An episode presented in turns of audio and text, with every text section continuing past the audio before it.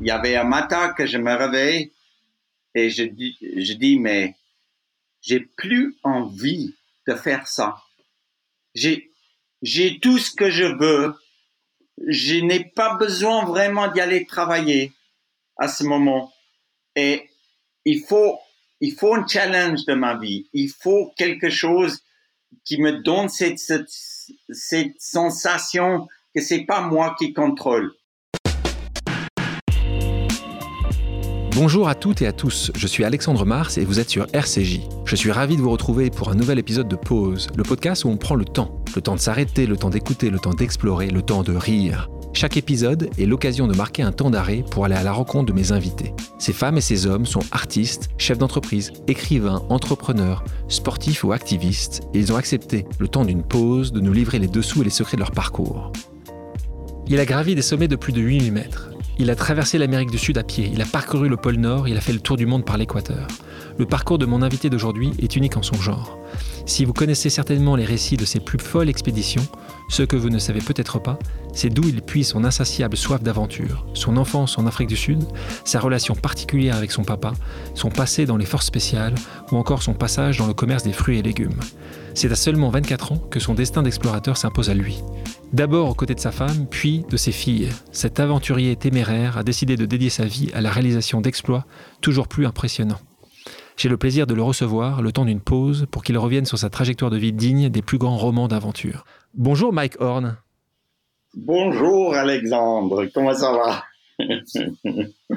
Mais C'est à moi de te dire, comment tu vas toi? Écoute, euh, ça, va, ça va très bien. Est-ce que le terme explorateur qui n'a peur de rien, c'est un mythe ou c'est une réalité? Alexandre, je pense que la peur devient ma maison. Euh, les gens ont peur d'avoir peur. Ça veut dire que, en fait, moi, je sais que quand je parte dans l'inconnu, il y a des moments euh, de faiblesse. Il y a des moments que que, que je je veux pas savoir faire ce que je dois faire et je dois prendre une décision très vite. Et ça me fait peur au départ. Mais quand la peur devient ta maison, tu peux plus vivre sans la peur. La peur, c'est quelque chose que j'ai besoin autour de moi, que je peux être à 100% de mes, de, de mes efficacités. Et si la peur se manque, c'est là où j'ai l'impression que je fais des choses qui est trop facile. Et et c'est cette mentalité qu'on a développée à travers des exploits qu'on a fait que la peur, ça devient chez toi. D'ailleurs, tu, disais ça, je crois que c'était ton papa qui t'avait dit, si tes rêves ne te font pas peur, c'est qu'ils ne sont pas assez grands. Donc, euh, ton papa, dès ton plus jeune âge, t'a fait vivre, en fait, avec, euh, une certaine manière, ses peurs, en fait, c'est ça? Exactement, c'est un peu comme j'explique la vie. On, on, a un choix comment on veut vivre notre vie. Et puis, on peut marcher tout près de la falaise, euh, ou si tu fais une erreur, tu risques de tomber. Ou tu peux marcher loin de la falaise. Euh, et loin de la falaise, si tu fais quelques erreurs, tu as moins de peur, tu vis beaucoup plus euh, dans, ce confort et cette vie loin de la falaise, euh, je veux pas, je veux pas faire. Je veux pas vivre une un vie loin de la falaise parce que j'aime ma vue sur la falaise. Je vois beaucoup mieux. J'ai l'impression que je profite de, de pas seulement chaque seconde, mais chaque opportunité me, me, me faire développer mes sens et mes instants beaucoup plus que de vivre loin de la falaise. Tu es né en Afrique du Sud, ce que j'ai expliqué dans, dans l'introduction, dans les années 60 à Johannesburg. Euh, si tu devais choisir un mot, un mot, je sais que toi qui aimes parler, euh, pour définir ton enfance, ce serait quoi ce mot-là? La liberté. La liberté, c'est les, mots, les seuls mots qui, euh, que je peux vraiment expliquer ce que j'ai ressenti comme enfant. Et ta maman enseignait l'économie, ton papa était directeur d'école, après sa carrière dans le rugby. Elle vient d'où cette soif d'aventure, cette fois d'exploration? Plutôt ta maman, ton papa, les deux? Je pense que c'est grâce à une base très solide que ma maman établie et, et mon papa qui me donnait les ailes pour partir. Euh, que j'ai eu ce sentiment d'être libre.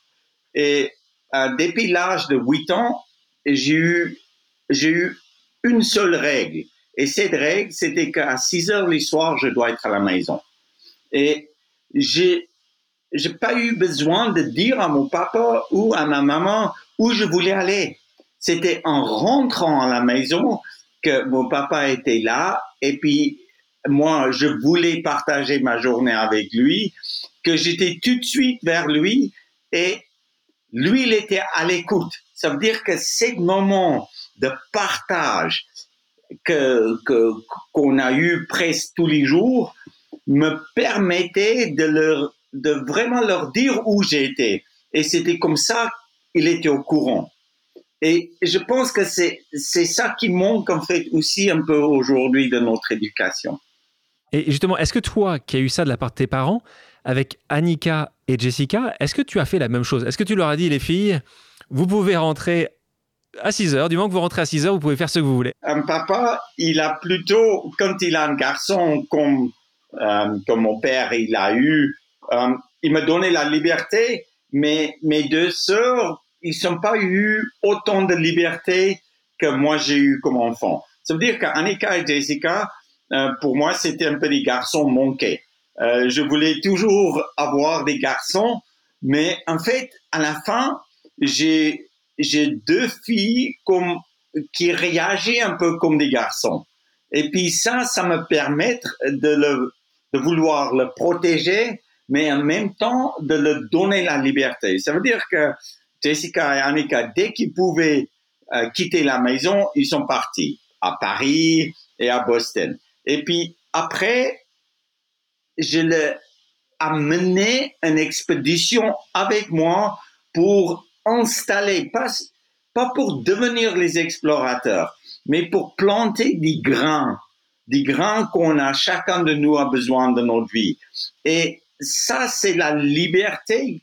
Toi, tu mets un petit grain dans leur tête et leur créativité donne la liberté à leur pensée de développer des grains que toi t'as mis. Revenons quand tu étais tout jeune, tu aimais beaucoup le sport, tu pratiquais le rugby. D'ailleurs, ton papa a fait carrière dans le rugby. Est-ce qu'à un moment, tu as voulu aussi faire carrière dans le rugby? Est-ce que c'était c'était ça aurait pu être un, rêve pour toi, un objectif ou pas du tout? Exactement. Moi, je, me rappelle très bien que quand j'ai joué pour euh, à l'école pour la l'Afrique du Sud et mon papa il jouait pour l'Afrique du Sud, j'ai joué des matchs avant lui. Et puis, c'était pour la première fois dans l'histoire que un garçon, euh, un papa qui a eu un garçon, jouait un deux matchs euh, presque euh, en même temps, oui, juste avant. En même temps sur les mêmes terrains, mais une génération différente. Et puis, pour moi, j'étais très fier de mon papa, tout simplement parce que en marchant avec lui euh, après des matchs qu'ils ont eu euh, euh, samedi, euh, les gens sont venus vers lui et puis tout le monde disait toujours la même chose. Mais wow, quoi, bravo, t'as bien joué. Et pour un gamin, ça, moi j'étais fier d'être à côté de lui et je voulais le garder à côté de moi. Je voulais pas quitter mon papa parce que j'étais fier de ce qu'il faisait. Et quand il a joué son dernier match de rugby, euh, c'était là à l'époque où nous on pouvait aller avec eux dans la vestiaire. Tous les jeunes joueurs sont venus vers lui en disant mais écoute, bravo, tu étais première à l'entraînement, tu étais toujours les dernières de partir, tu étais toujours là pour donner des conseils aux gens, tu étais toujours là pour nous écouter. Et puis euh, quand j'ai attendu tout ça, je, disais à l'intérieur de moi, mais écoute, je voulais, je, vais être comme lui. Et quand les, les autres joueurs sont partis, euh, ils sont partis pour prendre leur douche, je disais à mon papa que, écoute papa, je vais être comme toi. J'ai huit ans. Et mon papa, il me dit, Mike, tu peux pas être moi. Et là, j'étais déçu. Et deux secondes plus tard, il dit, mais écoute, tu es plus grande que moi. Il faut pas te limiter à ce que moi j'ai fait dans la vie. Toi, tu es qui tu es et tu es beaucoup plus grande. Vas-y. Tout ce que tu dois faire, c'est croire que tu peux faire des choses. Et là, ma, je l'ai cru. C'est tout. Et tu avais 8 ans. Quelque chose que j'adore dans cette histoire avec, avec, ton, avec ton papa, c'est euh, vos footings du matin. Est-ce que tu peux raconter à, nos auditrices, à nos auditeurs, ce jogging du matin, quand tu l'accompagnais, en tout cas, quand tu tentais de l'accompagner? Oui, Alexandre, c'était, c'était justement cette envie que j'ai toujours eu de rester avec mon papa, que tous les matins, à 6 heures, il partait pour aller faire des footings. Et puis, moi, tous les, tous les matins, à 6 heures, je me réveille, je mets mes shorts, j'ai couru un pied nu, euh, j'ai couru un pied nu, et puis, en fait, il passait devant ma chambre, il sifflait toujours comme ça, comme pour un, euh, pour un petit chien, si tu veux. Tu vois, il sifflait, je sortais, et puis je partais pour courir avec lui. Mais lui, il n'a jamais couru moins vite que je pouvais rester avec lui. Ah, ça, c'est dur, ça. Il a toujours couru à sa vitesse. Et puis, tous les jours, quand je pouvais plus rester avec lui, c'était là où je prenais une petite pierre que je trouvais et je mettais une marque sur la trottoir. Et je disais, mais aujourd'hui, j'ai resté avec lui jusqu'à ce point-là. Et demain, je vais essayer d'y aller plus loin. Et dans la vestiaire, quand il me demandait pourquoi je pense que, qu'il part courir tous les jours. Et je dis, mais papa, tu cours parce que tu veux être plus fort, tu veux être mieux entraîné, tu veux ajouter une valeur à ton équipe, tu, tu veux donner tout ce qui est possible dans les meilleures conditions à ton équipe. Et comme ça, tu mérites ta place. C'est pour ça que tu cours. Et puis lui, il, regarde, il me regarde et puis il dit, mais Mike, c'est, c'est pas du tout pour ça que je cours. Ça, je dois faire. Ça, c'est mes obligations. Mais la seule raison pourquoi vraiment je me réveille tous les matins, c'est parce que je sais que toi, tu es debout. C'est toi qui m'inspire. C'est toi quand tu passes cette ligne, j'ai un seul truc de ma tête, c'est que tu es toujours derrière moi et tu battes chaque jour cette ligne. Et à 14 ans, quand j'ai resté avec lui, euh, j'ai commencé et puis j'ai resté avec lui jusqu'à la maison. Et puis là, ils me disent, mais depuis maintenant, tu cours devant. Ça veut dire que, en fait, cette progression, cette inspiration qu'il me donnait, c'était aussi une inspiration que moi je le donnais. Et quand il me disait que je l'inspire pour se réveiller, c'est justement là où j'ai compris que l'inspiration peut, peut arriver de n'importe où et à n'importe quel âge. Mais on doit ouvrir en fait nos têtes de recevoir cette inspiration. Donc à 14 ans, il y a eu cette passation, en fait, arriver à, à, le, à le, suivre jusqu'au jusqu'au bout. Euh, tu as 18 ans et quand tu as 18 ans, on est en plein apartheid euh, en Afrique du Sud euh, et c'est chemin militaire que tu choisis à ce moment-là et donc tu choisis les, les forces spéciales. Euh, comment tes parents ont réagi quand, quand tu as rejoint les forces spéciales et quand, quand tu t'es engagé pour, pour partir en Angola? Um, Alexandre, c'était, un, moment un peu difficile en fait pour ma famille. Um, entre l'âge de 16 ans à 18 ans, parce que j'étais un enfant avec beaucoup d'énergie, euh, j'ai commencé de, de, aussi euh, explorer beaucoup d'autres choses. Ça veut dire que j'ai jamais utilisé l'alcool, jamais un drogue de ma vie.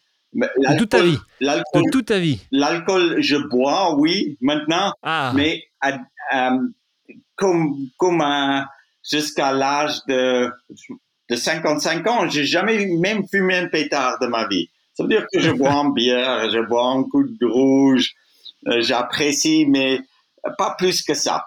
Ça veut dire qu'en fait, quand tu décides dans ta vie que tu veux faire quelque chose, euh, mon papa et ma maman a jamais dit non. Et le militaire était obligatoire. C'était, on n'a pas eu de choix.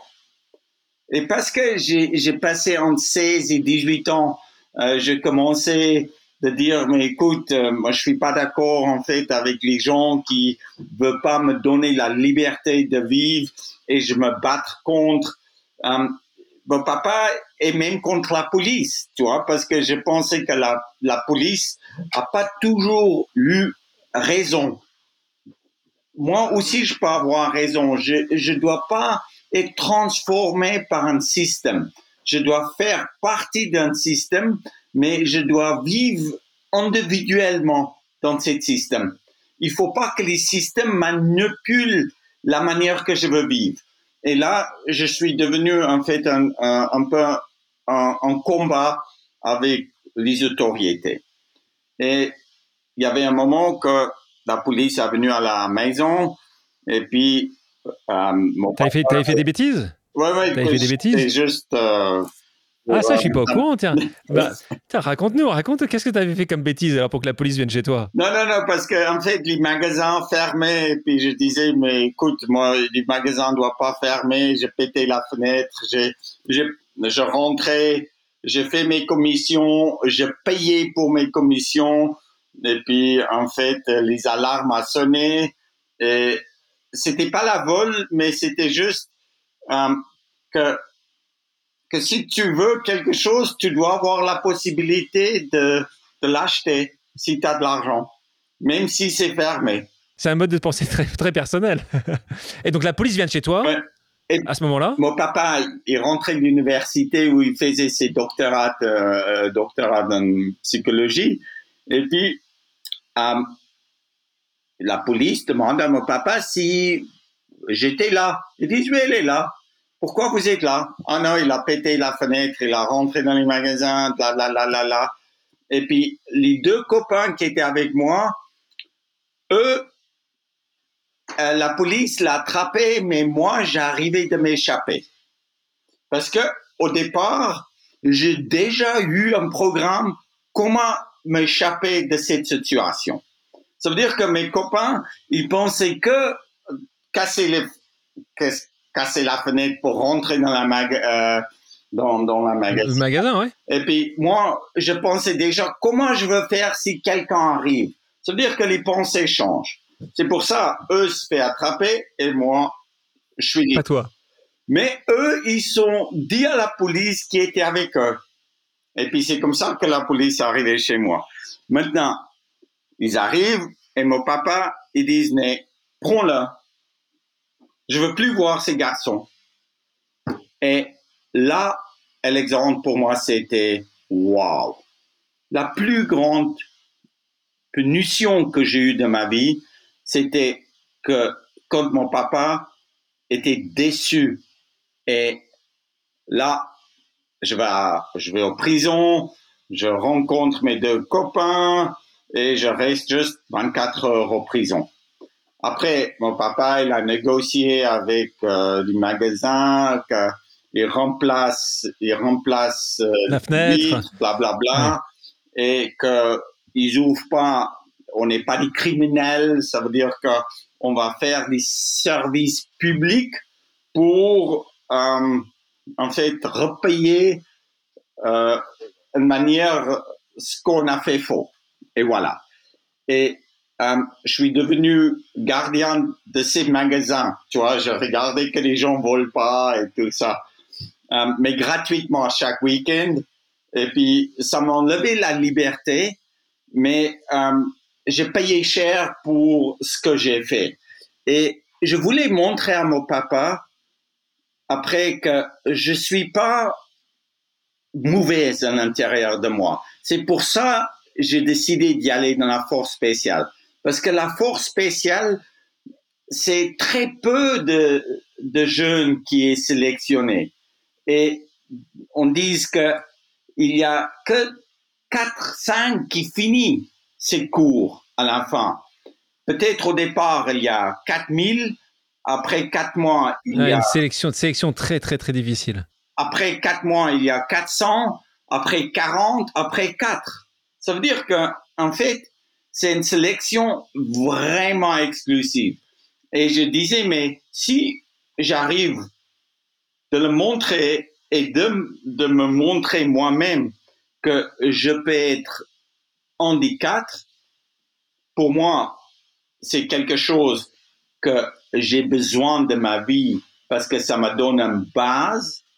Et en plus aussi, lui, il va être de nouveau fier de moi. Mais il était toujours fier de moi. Fier de toi. C'était juste la manière que j'ai pensé, que je pensais que je dois le montrer, que je dois faire, ou je suis capable de faire quelque chose. Tu vas combattre ou pas? Oui, après je parte, euh, après une année de formation, euh, c'est là où j'étais encore en des 40 et mon papa qui arrive vers moi et puis ils me disent Mike tu dois arrêter. Je sais que tu peux finir. Je m'en doute pas. Je sais que tu es capable de tout ce que tu, veux faire. Mais moi je veux je vais mourir dans trois mois. J'ai un cancer. Et je veux que tu prends soin de ta maman. Et si tu partes pour aller faire la guerre euh, c'est pas sûr que tu vas rentrer vivant. Et puis il faut pas perdre ta vie maintenant. Moi, je je serai pas là dans trois mois et toi, tu dois être là. Ça veut dire qu'en fait, j'ai arrêté la force spéciale. Je, je rentrais à la maison. Je suis devenu euh, lieutenant officier euh, dans, dans, dans, les militaires sud-africains et mon, euh, mon papa qui a décédé euh, trois mois après, en fait, euh, a, a, vite fait un énorme espace de ma vie. Tu sais que quand quelqu'un est aussi présent dans ta vie et il est plus là, c'est comme un peu que tu perdes, tu perds ta référence. Parce que ton père et ta mère, c'est toujours vraiment un mur où tu peux balancer n'importe quelle idée euh, dans leur direction et puis tu vas avoir un retour. Et tout d'un coup, il n'y a plus de retour.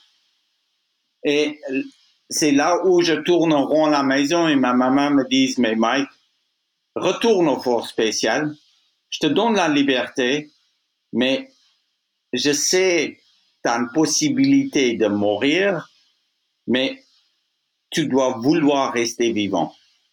Et là, je repars dans la force spéciale, je finis mon cours, j'arrive de partir une année en Angola, et puis je rentre vivant. Et c'est juste, c'est justement là où, quand tu vois tes copains mourir, c'est de nouveau un peu leur pensée pourquoi ils font des erreurs? Ou pourquoi moi je fais des erreurs? Parce qu'on pense différemment. Ou il y a mes copains qui pensaient à partir de partir pour faire la guerre. Moi, je pensais de partir pour rester vivant, pour survivre la guerre. Et ça, c'est deux pensées différentes. Quand tu pars pour faire la guerre ou tu, tu partes pour survivre la guerre. Et c'est la manière qu'on réagit seulement à travers la tête, la manière que tu penses qui te donne une opportunité de rester vivant. Et puis après 12 mois dans la, dans la brousse d'Angola, Mozambique et l'Afrique, je suis le seul qui rentre vivant. Tu rentres vivant, comme tu dis, tu as, réussi à, survivre, tu retournes à la vie civile à ce moment-là, tu quittes euh, l'armée. Tu obtiens un diplôme dans le domaine de la science du mouvement humain et te voilà dans le commerce des fruits et légumes. Changement de vie très surprenant évidemment. Et là, il y a un tournant très important. En 1990, tu as toujours été un très bon commercial. Est-ce que tu peux expliquer à nos auditrices et nos auditeurs comment tu as réussi à vendre une cargaison de choux trois fois leur prix? Quand j'ai fini mes études euh, de, sciences de mouvement euh, et la psychologie de sport, euh, c'est là où je décide de faire euh, un master's degree. Et puis, un master, je voulais faire un, peu dans la business. Et puis, mon oncle qui, euh, qui était, euh, qui a eu cette entreprise euh, de fruits et légumes, a, a eu besoin de quelqu'un. Et puis, il a dit, mais écoute, Mike, je paye tes études, tu viens travailler pour moi, je te paye un salaire et tu peux venir travailler demain. Et puis moi, wow, j'ai un salaire, je, mes études sont payées et je dois rester deux ans et puis j'ai, j'ai master et puis je peux faire n'importe quoi. Et c'est justement là où il a dit, mais tu vas commencer avec des choux.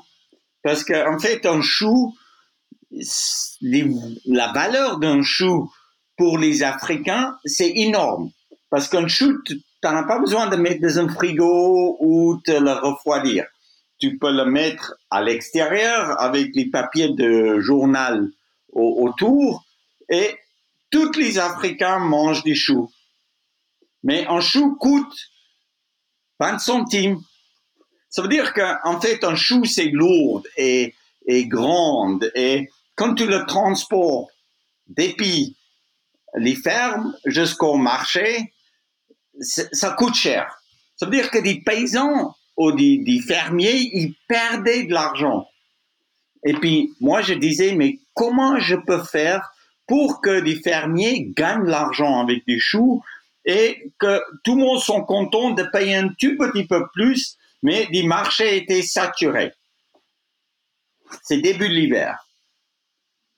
Et puis, en Afrique du Sud, dans la région où les gens plantent, les fermiers plantent les choux, il y a cette gel noire.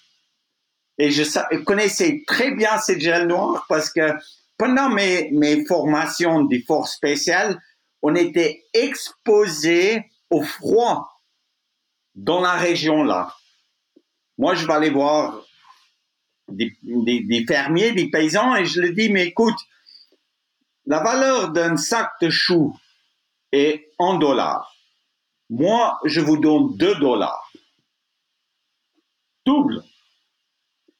Ils disent, mais Mike, tu garantis 2 dollars? Je dis, je garantis 2 dollars. Je parle avec mon oncle, mon oncle qui dit, d'accord Mike, 2 dollars, c'est, on garantit comme parce qu'il il, il faisait des, centaines de milliers de tonnes de tomates, de fruits, pour la Carrefour, pour euh, tout ce qui est les plus grands supermarchés du monde. Et là, je dis mais je veux pas que vous vous me envoyez les choux au marché. Je veux que vous laissez les choux dans les champs que les froids, que cette gel noir, le pourrir, il doit devenir pourri. Et c'est comme ça, en fait, je le payais pour laisser pourrir les choux. Et en plus aussi, quand j'ai stocké les, les euh, j'ai stocké en fait les choux dans les grandes à frigo où des trains rentraient, c'était où j'ai provisionné une quantité de choux que je voulais vendre une fois que toutes les choux étaient pourris. Et c'était comme ça qu'artificiellement, j'arrivais de haute montée des prix des choux parce qu'il n'y avait pas un surplus de choux, mais un manque de choux. Et voilà, des sacs partaient à deux dollars, 3 dollars, 4 dollars, 5 dollars, 6 dollars. Et puis, c'était là où je payais des paysans tout ce qu'ils voulaient. Et j'ai gagné très vite beaucoup d'argent de ma vie comme ça. Et moi, je gérais presque 80% du chou dans la hémisphère sud. Ça veut dire que chaque chou que tu as mangé peut-être à Paris qui est hors saison, acheté chez moi. Venez de chez toi. Mais, mais, mais quand tu fais ça, pourquoi tu ne continues pas? Tu, tu gagnes, es jeune, tu gagnes bien ta vie. À ce moment-là, tu décides de partir, de quitter l'Afrique du Sud, alors que, euh, que tout va bien là-bas. En tout cas, tout a l'air de bien aller. C'était très simple. Je me réveillais après trois mois. Honnêtement, c'était trois mois. En trois mois, c'est sûr que j'ai eu la maison que je voulais. Euh, je m'ai acheté la voiture que je voulais. Je me réveille à 4 heures les matins pour voir ce qui se passe en Australie, Nouvelle-Zélande, Brésil avec les produits frais. C'est comme c'est comme des stock exchange, hein. c'est comme notre marché. Tu dois déterminer un prix à ce que tu vas vendre parce que tu sais pas s'il y a des choux plus chers ou moins chers ailleurs au monde. Ça veut dire que à 4 heures, je me réveillais et puis je vivais dans une maison avec mes potes et il y avait un matin que je me réveille et je dis, je dis mais j'ai plus envie de faire ça. J'ai, j'ai tout ce que je veux. Je n'ai pas besoin vraiment d'y aller travailler à ce moment. Et il faut, il faut un challenge de ma vie. Il faut quelque chose qui me donne cette, cette, cette sensation que c'est pas moi qui contrôle. Et c'est là où je vais vers mon oncle, je dis, je veux pas finir mon master, je veux pas continuer de travailler avec vous. Là, il y a tous mes contacts pour vous, développe ça, et puis moi, je redonne tout ce que j'ai eu, ma maison, ma voiture, mes meubles, tout ce que j'ai eu, j'ai donné à mes amis. Et j'ai gardé 50 dollars de ma poche.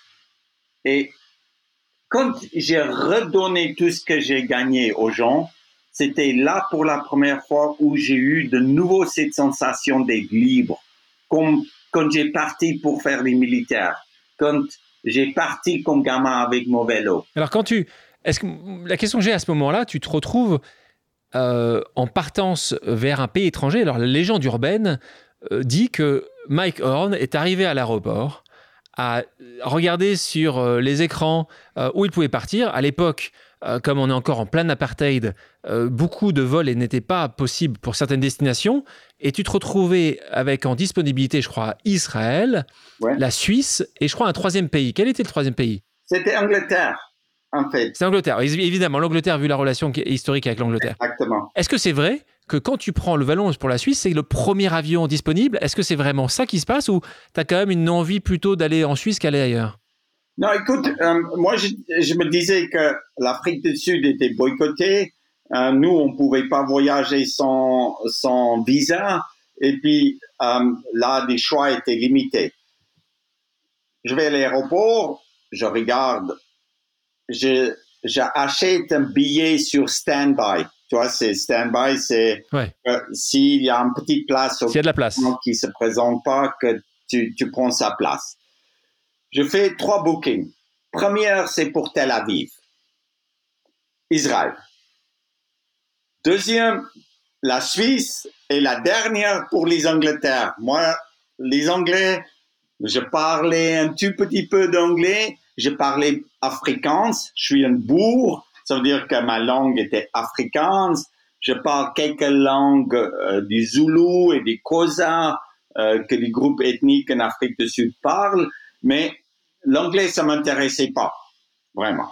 C'est des gens qui sont venus coloniser l'Afrique du Sud et puis moi, j'étais en guerre contre eux. D'abord, c'était Tel Aviv. C'était Tel Aviv parce que je me disais que, en fait, même si, si je suis pas juif, euh, je peux toujours, parce qu'en Afrique du Sud, quand tu as fait la force spéciale, il y a les programmes d'échange que tu peux faire. Et puis, c'était toujours une possibilité d'y aller en Israël, euh, d'être, d'être là, euh, si jamais je trouve pas de travail, pour faire un, programme d'échange euh, avec leurs militaires, et puis tu fais des formations. Et puis, c'était pas vraiment ça que je voulais faire, mais c'était la seule, euh, en fait, petite clé, clé que j'ai eue dans mes mains. Et puis, là, l'avion qui part pour Israël, il n'y a pas de place. Et puis, je monte pas dans l'avion.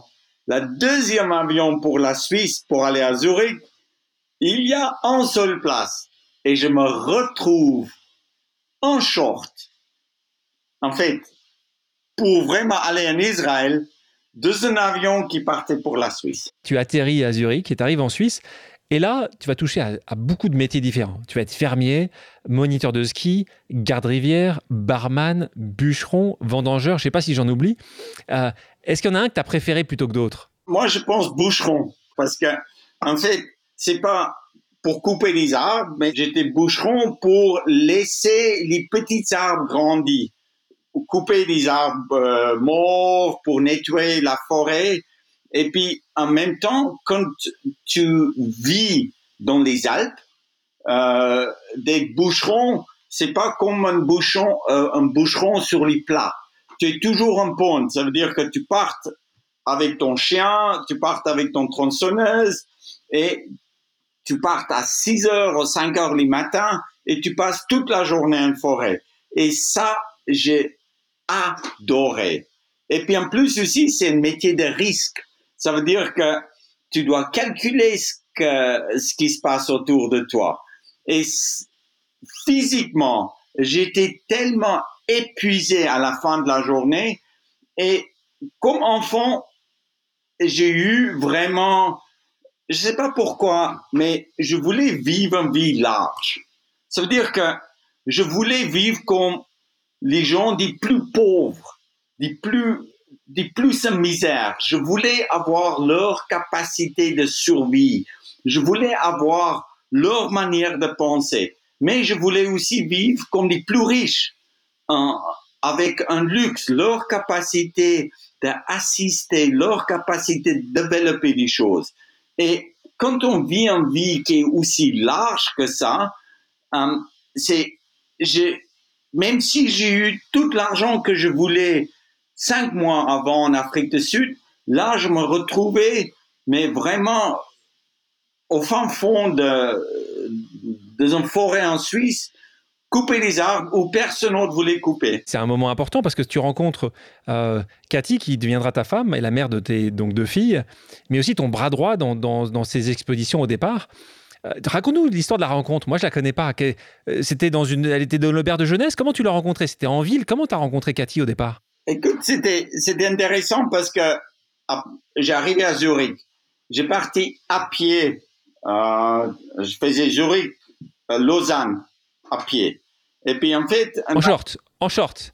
Ouais, ouais, en short pendant l'hiver. Je dormais vraiment dehors. Pour moi, c'était mais tout à fait normal. Parce que quand tu as vécu la guerre, quand tu, tu peux gérer une situation, tu es pas vraiment oui, tu sais pas où tu vas, c'est inconnu, devient une aventure et tu apprends tous les jours quelque chose. Ça veut dire que c'est pas que tu n'as pas d'argent que la vie est pas belle, c'est que tu rends la vie belle par des choses que tu apprends qui devient ta valeur. Et puis, c'est pour ça que j'ai parti de, de Zurich à, à, à Lausanne à pied et j'ai demandé des paysans pour des, des, des, petits travaux. Je savais ensiminer les vaches, je pouvais traire, je pouvais faire du vin, parce qu'en Afrique du Sud, où je faisais mes études à Stellenbosch, on vit et j'arrive en fait à Martigny et là, je trouve pas de travail. Je suis sur la frontière Italie, euh, France, Suisse. Suisse ou pas de travail, je décide, d'accord, retourne en Israël et je pars en stop. Je suis long la route. Un deux chevaux rose arrête. Les types, ils me demandent où je voulais aller et je dis Tel Aviv. Lui, il me dit, mais tu es fou, combien de pétards t'as fumé, tu vas pas partir de Martigny pour aller à Tel Aviv en stop. Je dis, mais oui, c'est possible, c'est qu'une question de temps. Et puis, ils disent, mais toi, tu es fou. Et je dis, mais vous, vous allez où? Il a dit Châteaudet. Et en fait, c'est là où je rencontrais Cathy. Je, je le dis que je, je monte dans la voiture et tu m'arrêtes, tu, tu, tu arrêtes ou tu arrêtes et moi je continue depuis là. Il arrive à Châteaudet, je vois un des plus bels villages dans les Alpes. Oh, pour moi, c'était paradis. Et je dis, waouh, il faut rester là. Les types, ils, me posent, ils partent, il fait peut-être une vingtaine de mètres, il recule, il me dit, mais écoute, c'est minuit, tu, tu dors où? Je dis, mais je dors où je trouve en place. Et puis là, il me dit que lui, les gérants de l'auberge de jeunesse, et je peux venir dormir là. Et c'était lui le, gérant de l'auberge de jeunesse. Exactement. Et puis là, je suis devenu, après, il a dit, mais écoute, tu restes du week-end, on te nourrir un peu, et puis après, tu peux partir. Après du week-end, il a dit, mais Mike, moi, je t'engage en plein temps parce que moi, je dois partir pour faire un cours de répétition militaire que toutes les Suisses y font. Et toi, tu dois gérer l'auberge de jeunesse. Et je peux te payer un peu d'argent. Il me paye un peu d'argent, je pars pour aller boire un bière et je parle pas un mot français. J'arrive au, au comptoir où tu commandes la bière et quelqu'un à côté de moi parle anglais. C'est ma femme Cathy. Et en fait, je la demande de m'acheter un bière parce qu'elle parlait du français. Et c'est là où on se croisait la première fois. Et puis, une année plus tard, on est, on se recroisait presque dans le village plusieurs fois, mais elle, elle a une copain et moi, je bossais pour l'auberge de jeunesse. Et à la fin, c'est là où Annika et Jessica étaient nées et où on vivait. On va revenir aussi sur, euh, sur un événement primordial de ton parcours, c'est ce fameux accident de parapente. Euh, tu fais du parapente, ça te cloue au lit euh, pendant un mois, et là, sur ton lit d'hôpital, tu prends la décision la plus importante de ta vie, en tout cas une des décisions les plus importantes de ta vie, de devenir explorateur. Et donc là, on est dans les années 90, ça marque le début de ces explorations. Alors, beaucoup de gens te connaissent, mais peut-être connaissent pas l'ensemble de tes explorations. Je vais en citer quelques-unes la cordillère des Andes au Pérou, où tu gravis des sommets à 7000 mètres, la descente du glacier du Mont Blanc en bodyboard. je ne sais, pas si, sais pas si vous imaginez. Moi, j'aimerais bien voir des vidéos de ça quand même. Le saut de cascade, alors 22 mètres, hein, avec un hydrospeed au, au Costa Rica, puis au Pérou. Là, c'était dans cette première tranche d'exploration, c'était tes, euh, tes, premiers exploits. Est-ce que dans ces premiers exploits, il y avait quelque chose qui t'a plus marqué que les autres? Pour moi, il y avait toujours quelque chose qui était important euh, dans l'approche et dans mes pensées. Comment j'ai approché une expédition, comment je voulais faire quelque chose. Je savais très bien que si je fais un tout petit peu plus que quelqu'un d'autre, c'est moi qui, a, va avoir l'avantage. Ça veut dire que la manière que je me préparais, c'était de faire un tout petit peu plus que les autres. Comme, soit, comme ça, je suis mieux préparé. Et si j'ai eu un seul peur, en fait, c'est la peur, c'est que quelqu'un fait quelque chose plus que moi. Et chaque expédition que je faisais, si c'était la descente du Mont Blanc jusqu'à Nice en hydrospeed, en passant un moment au fond du glacier de la mer Blanche, en essayant de trouver des tunnels qui, coulaient sous la glace, c'est c'est plutôt excitant. Même si on sait que du moment quand on fait une erreur, on peut mourir, on pense pas à perdre notre vie. On pense à comment faire pour rester en vie. Ça veut dire que chaque fois quand je parte, quand je disais au revoir à Cathy, Cathy, Annika et Jessica me permettent de partir. Je peux pas quitter la maison si il me donne pas la liberté, parce que ces conflits que tu as dans ta tête, tu peux pas faire quelque chose extraordinaire comme la plus profonde canyon du monde où l'engagement est 100% si ta famille veut pas que tu es là. Il faut, il faut avoir cet accord et cette harmonie qu'on a dans la vie. De, la, de, la, famille. Donc, c'est à partir de là que les expéditions s'enchaînent. Euh, en 1997, c'est la traversée de l'Amérique du Sud seul et à pied. Le tour du monde par l'équateur en 1999, le tour du monde par le cercle polaire en 2002, tu me dis si j'en oublie, hein. la traversée du pôle Nord, la grande expédition pôle to pôle, l'article. En 2007, tu grimpes à plus de 8000 mètres d'altitude sans oxygène. Il fallait que, que tu aies l'accord de Cathy euh, et cette liberté avec, avec tes, tes aussi. Est-ce que tu avais un rituel avant de partir? Comme Annika, Jessica, Cathy a, souvent devenu euh, me voir euh, à l'endroit où je partais, tu vois.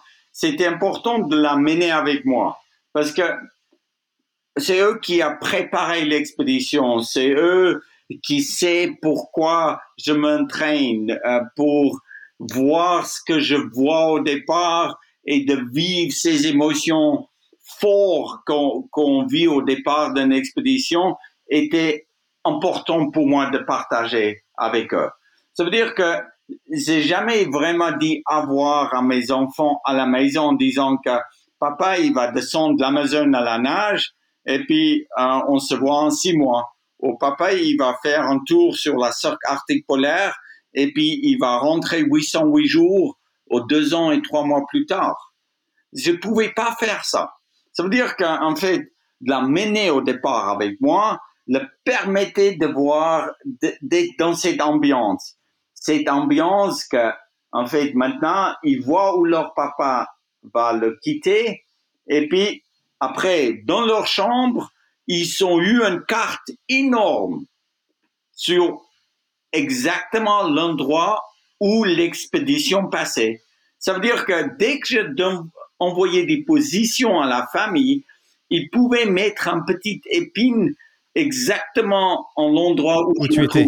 Ça veut dire que c'est presque eux qui ont vécu l'expédition avec moi. Et c'est comme un vidéo game, mais dans les temps, euh, toi, il y a, a 10-15 ans. Et, dans, et dans, ta dernière grande expédition en article, euh, en 2020, tu as confié avoir eu pour la première fois, tu as dit, j'ai vraiment eu peur de mourir euh, quand tu es tombé de cet iceberg. Pourquoi tu l'as publié, la vidéo d'ailleurs? Non, en fait, c'est de nouveau en parlant avec Annika et Jessica, et puis c'était eux qui sont venus et disent, mais papa, pourquoi tu gardes toujours des choses euh, qui, a, qui un peu mal passé pour toi. Et puis, euh, c'est, ça peut être utile pour les autres qu'ils font pas les mêmes erreurs que toi tu as fait. Et toi, tu as eu toujours la chance, en fait, de, de rentrer vivant et pas tout le monde a, a cette même chance que tu as eu. Et puis, c'est comme quand l'iceberg tombe sur moi. Pour moi, en étant un professionnel, euh, Alexandre, j'ai fait une grave erreur de calculation. Et en fait, je voulais toujours garder ça pour moi. Mes erreurs, c'est mes erreurs. Mais leur vision des choses est complètement différente. Leur vision, c'est que si ça peut sauver la vie de quelqu'un, et toi, tu as vécu l'expérience et tu es vivant, Partage. Partage-le. Partage-le. Euh, bah, elles ont raison. Elles, ont, elles ont encore une fois raison. Euh, donc il y a deux voyages euh, sur lesquels j'aimerais revenir avec toi. Un, qui est l'expédition 2019 au pôle Nord. Et, j'en profite pour te remercier parce que on avait un, grand événement épique et on t'avait vendu aux enchères. Et d'ailleurs, c'était, ça avait été le lot qui avait eu le plus de succès. C'était une heure avec toi. et d'ailleurs, j'en profite pour dire aux, entreprises qui nous écoutent hein, que je vous encourage à contacter euh, Mike Horn et, ses, filles parce que une heure euh, avec toi est une heure exceptionnelle et, et c'est souvent quelque chose que les entreprises euh, aiment, beaucoup faire. mais, mais, pour moi, ce, moment-là, tu as vu un accident assez grave hein, parce que je me souviens à ce moment-là, on ne savait pas vraiment, même si on allait te retrouver parce que tu étais reparti quelques années après au pôle Nord et tu avais trouvé un pôle Nord totalement différent. D'ailleurs, tu l'expliques que pour toi, ça a été certainement une, une vision réelle de l'impact euh, de, du changement climatique, euh, parce que tu avais vu que, que tout, tout, avait changé. Tu ne voyais plus d'ours polaires, que, que, la, que la glace n'était plus de 1 mètre ou 2 mètres, mais était de quelques centimètres. Euh, c'est vraiment à ce moment-là où tu t'es rendu compte récemment du vrai impact du changement climatique? Alexandre, à 100% d'accord avec toi. En 2006, quand j'étais au pôle Ah. Nord, j'ai mesuré 2 mètres 50 de glace au pôle Nord, épais. Le pôle Nord, c'est la glace qui flotte sur la mer, c'est la banquise. Mais en fait, la glace dérive. La glace épaisse a toujours resté autour du pôle. L'année passée, quand j'ai passé au pôle Nord, la glace faisait 8 cm. En fait, depuis 2006 jusqu'à 2019, 2020, qui est seulement 14 ans, la glace a tellement fondu que en 14 ans, je pense on va avoir encore un tout petit peu de glace au pôle Nord pendant l'été, mais plus beaucoup. Peut-être 20 à 30 ans, on n'a plus de glace au pôle Nord pendant, pendant l'été. Ça veut dire que ça va beaucoup plus vite qu'on croit. Et j'étais les seuls témoins avec Borg Ausland qui a traversé le pôle Nord de ça. Avec toi, ouais. C'est justement ce message, en fait, avec mes enfants, que qu'avant je voulais pas partager parce que je suis pas là pour faire peur aux gens. Je suis pas là pour dire écoute, vis comme ça et fais pas ça. Je garde cette liberté qu'on doit avoir chacun de nous avec la responsabilité qu'on doit s'engager personnellement dans la conservation de notre planète parce que c'est la mer qui qui nous donne la nourriture pour survivre. Si on tue notre mère, on n'a plus de nourriture. On vit plus. Ça veut dire que, pour moi, c'est en arrivant au pôle Nord, j'étais choqué, choqué. Et je savais très bien que peut-être ce changement de notre climat, je veux payer très cher.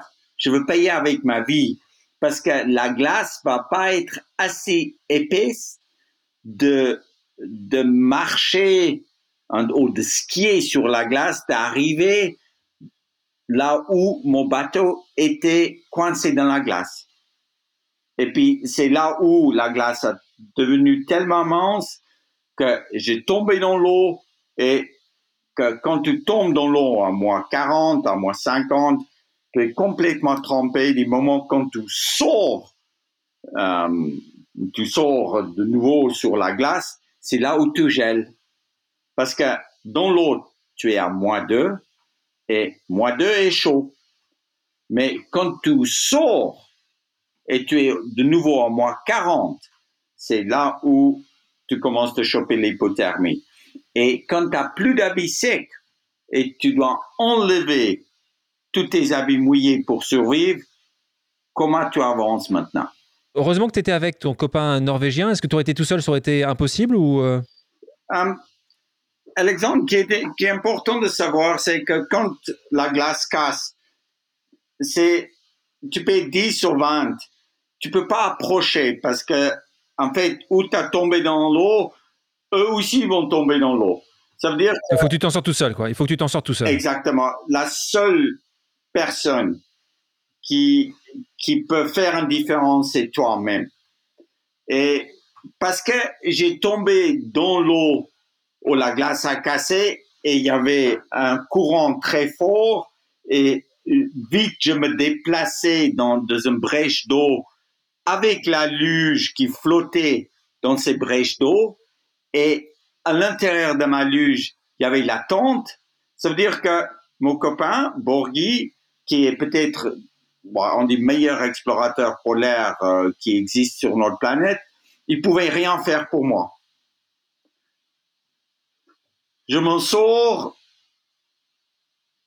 je me retire sur la glace, je rampe jusqu'à la glace porte mon poing et Borghi, il prend la tente, il met la tente pour moi. Que, en même temps, moi, je peux enlever mes habits et que je peux rentrer dans la tente et de mettre une couverture de survie sur moi avec une petite bougie qui réchauffe tout de suite ma corps. T'as 3-4 minutes à vivre. Ça veut dire qu'un en fait, ces quatre minutes passent très vite, mais dans la tête, tout est lent. Tu vois clairement ce que tu dois faire. Tu sais que tu es à un jour de, l'arrivée, mais si tu fais une erreur de réchauffer maintenant ton corps, tu vas jamais arriver. Personne peut faire quelque chose pour toi. Et l'exploration m'a appris de prendre la responsabilité de toutes mes décisions et mes actions. Et je ne veux pas mettre la vie de quelqu'un d'autre en danger. Ça veut dire que de mettre la vie de quelqu'un d'autre en danger pour me sauver, c'est pas pour ça que on parte. On est souvent critiqué aussi que ouais vous vous respectez pas la vie, vous vous mettez la vie des autres en danger. Je demande personne. Je demande personne de venir me sauver. Si je suis pas capable de pas sauver ma vie, je dois pas être sur cette planète. Ça veut dire qu'en fait, la cohabitation qu'on a de vivre ensemble nous permettre en fait de d'être sauvés, d'avoir des métiers différents. Et puis, c'est ça qui est extraordinaire. Ça me permet aujourd'hui, à travers la technologie, de continuer d'explorer. Une autre pause, je voudrais qu'on s'arrête une autre fois avec une autre pause euh, amicale. Euh, cette fois-ci, c'est un entrepreneur qui s'appelle Guillaume Guibaud, qui est un entrepreneur qui a beaucoup de succès euh, en France. Il, a une entreprise qui s'appelle le CIP français. On l'a reçu ici au, micro de, pause. il va et c'est un fan d'exploration. Il voulait absolument te poser une question. Salut Mike. Ma question pour toi, toi qui es un aventurier qui vient de l'autre bout du monde, qui a visité tous les pays, qui connaît la Terre entière. Pourquoi as-tu un lien si fort avec nous autres Français? On voit bien que les Français te connaissent. Pourquoi et comment tu expliques cela? Les Français sont devenus une Afrique du Sud. Il y avait des, euh, il y avait des Huguenots, il y avait les Français qui sont venus établir leur vie euh, dans notre culture. Euh, tu vois, les Sud-Africains devenus du Europe. Euh, et je m'intéressais toujours, en fait, plus dans la culture français que hollandais, les deux colonisateurs de l'Afrique du Sud. Et en plus aussi, pour moi, les Français étaient toujours un exemple de liberté. Comment on doit vivre, comment on doit garder notre liberté, comment on doit garder notre parole? Mais que je suis pas d'accord avec les Français aussi, c'est que quand ça va pas, ils râlent. En fait, quand tu commences de de râler un petit peu plus, plus trop tôt, tu, tu trouves plus de solutions de résoudre tes problèmes.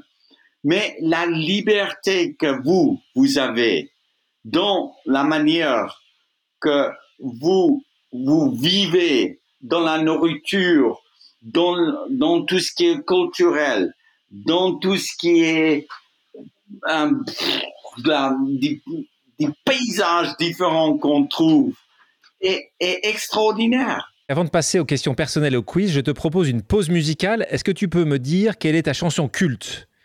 Une chanson, quelle est ta chanson que tu préfères? Tu connais Toto Ah, Africa Toto. On va écouter un extrait.